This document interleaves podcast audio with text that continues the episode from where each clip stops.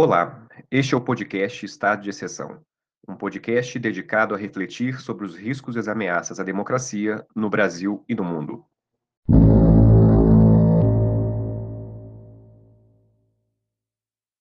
Converso hoje com Marcelo Ramos Peregrino Ferreira, graduado em Direito pela Universidade Federal de Santa Catarina, mestre em Direito pela Pontifícia Universidade Católica de São Paulo e doutor em Direito pela Universidade Federal de Santa Catarina. Marcelo é juiz eleitoral e ouvidor da Justiça Eleitoral em Santa Catarina. É autor do livro Da Democracia de Partidos à Autocracia Judicial, publicado pela editora Hábitos em 2020. O que significa Estado de partidos e democracia de partidos? A articulação das agremiações partidárias com o Estado propriamente dito, não é? Onde se vê aí o debate sobre a relação dos partidos com o parlamento e a sociedade, vem a lume na Alemanha no século XIX uma discussão muito pontual sobre o conteúdo da Constituição de Weimar. É um momento em que você vai ter uma profunda reflexão teórica sobre a estrutura do Estado uh, e sobre a divisão e separação entre sociedade e Estado e a relação com os partidos políticos. Não é? um momento de passagem na Alemanha, vinda de um império, a Constituição do Império de 1871, para uma república democrática no período aí pós Primeira Guerra Mundial. Então, a construção da Constituição de Weimar, escrita após a derrota alemã na Primeira Guerra, pode ser vista como uma busca de saídas para a democracia constitucional. Então, esse período é um, um momento de um intenso debate sobre como a democracia deveria funcionar eh, em relação aos partidos, os direitos dos cidadãos, o presidente e suas competências e a respectiva divisão e parcelamento desse poder soberano. Então, eh, os partidos políticos passam a ganhar espaço nos estudos de eh, George Jelinek, eh, Richard Schmidt, não é, que trataram desse tema aí início do século XX. E há uma aproximação da teoria do partido da teoria do Estado. Então, a expressão Estado de partido surge em oposição a um modelo de governo autocrático, não é do Estado de autoridade, não é onde o Estado é, é, vem com a identificação com a autoridade e os indivíduos são vistos como os meros súditos e não é, detentores do poder popular. De modo que a democracia de partidos representa um olhar democrático sobre a transformação desse bruto poder popular em lei, por meio por meio da deliberação, da participação coletiva, em contraposição a formas não democráticas né, da elaboração da lei e da divisão desse poder. Então, eh, as questões discutidas naquele momento servem ainda com lições muito contemporâneas, não é? O papel da mediação do poder popular exercido pelos partidos, em oposição, por exemplo, eh, na linha aí de Carl Schmitt, não é? a intervenção do presidente do Reich, não apenas como o garante da Constituição, naquele célebre debate, mas como uma representação do poder soberano, não é congregando aí a unidade e a totalidade constitucionais do povo alemão. Essa unidade, formada na pessoa do presidente, levou ao Estado total, não é, o evento da Segunda Guerra Mundial. Então, a democracia de partidos é uma evolução natural do modelo da representação liberal.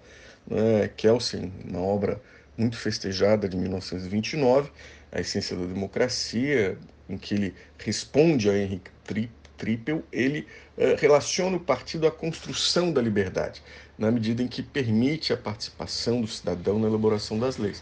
E reside aí exatamente o fundamento de legitimidade da norma legal imposta à sociedade. A, a democracia é, nessa medida, um regime de verdade possível que vai ser constituído no compromisso entre as forças existentes no parlamento, articuladas pelos partidos políticos. Então, eh, nós podemos dizer que eh, eh, a democracia constitui, não é, a verdade, a vontade popular possível e a verdade ostentada pelas, pelos partidos jamais vai ser peremptória.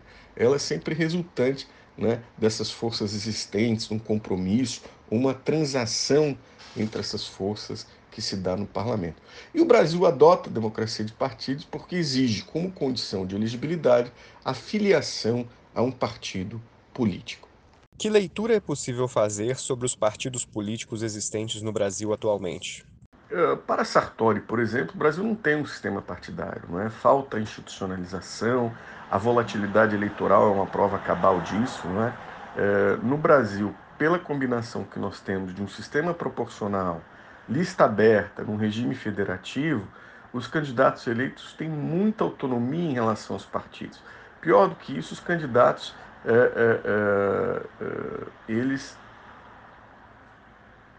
disputam entre si, mesmo sendo do mesmo partido, não é? Então, os partidos sofreram inúmeras descontinuidades ao longo da nossa história. Nós tivemos o bipartidarismo do, do Império, o estadualismo partidário da Primeira República, aqueles chamados proto-partidos de 34 a 37, não é? o Estado sem partido do regime Estado novista, o pluripartidarismo de 46, com a hegemonia do PSD e do, P, do PTB, o bipartidarismo forçado de 66 na ditadura e o pluripartidarismo de 79 para evitar aí a derrota das eleições. Em síntese, o que nós podemos dizer é que o funcionamento dos partidos eh, no Brasil eh, ocorreu de 1946 a 64 e de 88 até eh, hoje, não é? E um sistema partidário criado de baixo para cima, ou pelo próprio Estado, ou com uma composição eh, das elites. Nós não temos uma organização, os partidos de massa, não é, eh, organizados com um, um, um, um, núcleo duro programático, não é? Então, no Brasil nós vivemos um, subdesenvolvimento partidário que é agravado pela pouca participação popular. Acho que o povo tem uma responsabilidade muito grande. Apesar disso, eh, eu não tenho dúvida que os partidos têm servido como um elemento de coesão e de estabilidade ao longo da nossa história. Qual o papel da justiça eleitoral e como ela atua no país? A justiça eleitoral no Brasil ela acumula funções muito amplas, não é? como atividade judicante, a administração das eleições, a, a atuação consultiva, além é, é, da regulamentação das eleições por meio de resoluções. As resoluções da eleição de 2022 acabaram de ser aprovadas. Então, se sob o ponto de vista da administração das eleições, a justiça eleitoral é um modelo de sucesso, não é, em que o resultado da eleição espelha a vontade do eleitor, e esse foi um problema que nós tivemos desde o Império, com as fraudes eleitorais, as eleições a bico de pena, tão bem descritas por Vitor Nunes Leais, Leal, não é? Na jurisdição há reparos a serem feitos. Não é? A evolução da justiça eleitoral e da jurisprudência eleitoral uh, é a história da restrição dos direitos políticos, não é? Uh, no afã de se encontrar aquele candidato idealizado, puro, angelical, de conto de fadas, de recuperar uma vontade popular idealizada, não é? Uh, e o Tribunal Superior Eleitoral e o Supremo criam e modelam os institutos de direito eleitoral, movidos por razões de ordem prática, sociológica, eh, derivando de princípios uma atuação frequentemente contra a legem e contra a, contra a Constituição, a despeito, muitas vezes, da oposição do expresso texto da Constituição não é, e das legítimas escolhas do parlamento. É, é, Torquato Jardim, por exemplo, fala em uma justiça fundada na equidade, quase legislativa. Então, esse traço da justiça eleitoral é algo muito preocupante. Veja-se agora o debate sobre uh, as fake news, o Telegram. Uh, há já uma preocupação no TSE de, a, a pretexto uh, de salvaguardar a normalidade das eleições, proibir plataformas, redes sociais, impor limites, nada obstante não haja aí lei uh, tratando uh, do tema. Então, é uma, uma, uma justiça eleitoral que se expande não é, muito além do desenho que a Constituição Federal lhe assinala. O que é autocracia judicial? A ideia de uma democracia de partidos é a elaboração da lei a partir da soberania popular, permitindo-se a participação de pessoas nesse processo por meio da, da sua integração a uma agremiação partidária. Quando a lei é ignorada e o poder político não é mais deduzido do poder comunicativo dos cidadãos, como diz Habermas, né, é, devidamente estruturado no parlamento e que realiza essa transmissão da competência legislativa para o povo, nós temos um problema. É, porque, ao invés da legítima deliberação ampliada, que é uma característica do regime democrático, o que nós vemos é a criação do direito pela pena da autocracia judicial sob as vestes não é, de um poder moderador, um poder neutro, que é, é evidentemente uma aterradora negação conceitual da política.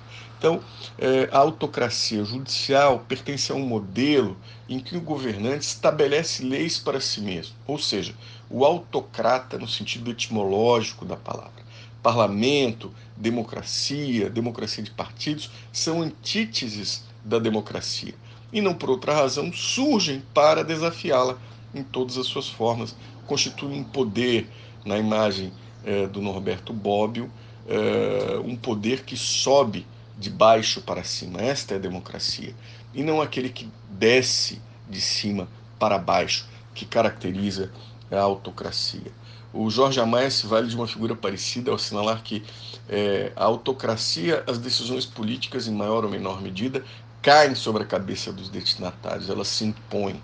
Não é? Na democracia, na democracia de partido, como já, nós já vimos, é, o jogo político é iniciado e controlado desde os cidadãos ou pelos próprios destinatários das decisões é, coletivas. Então, ah, o que nós vemos hoje é uma desestima da justiça eleitoral em relação ao modelo projetado para si não é, pela Constituição de 1988. E há, consequentemente, um desvio, não é, é há um desvio do modelo legiferante da democracia de partidos para um modelo autocrático de criação normativa, não é, pela justiça eleitoral, que tem como graves consequências o rompimento, não é, da autonomia dos subsistemas do direito e da política, com a politização cada vez maior do poder judiciário e a judicialização do fenômeno político, não é, dentre outras consequências terríveis. Então vejam, é, esta autocracia, ela, é, ao meu ver, escancara a passagem de um modelo legiferante de uma democracia de partidos para um modelo legiferante autocrático. E aí nós vamos ter consequências que são consequências muito graves, não é? Nós vamos ter mecanismos personalizados de normação, não é? É, a Bill of Attainder, eu vou ter é, é, é, a perda da liberdade, da previsibilidade nas normas de conduta, porque elas não vão estar mais previstas, não é, é de forma abstrata, geral, é, no texto da lei ou da Constituição, mas vai derivar de uma decisão judicial.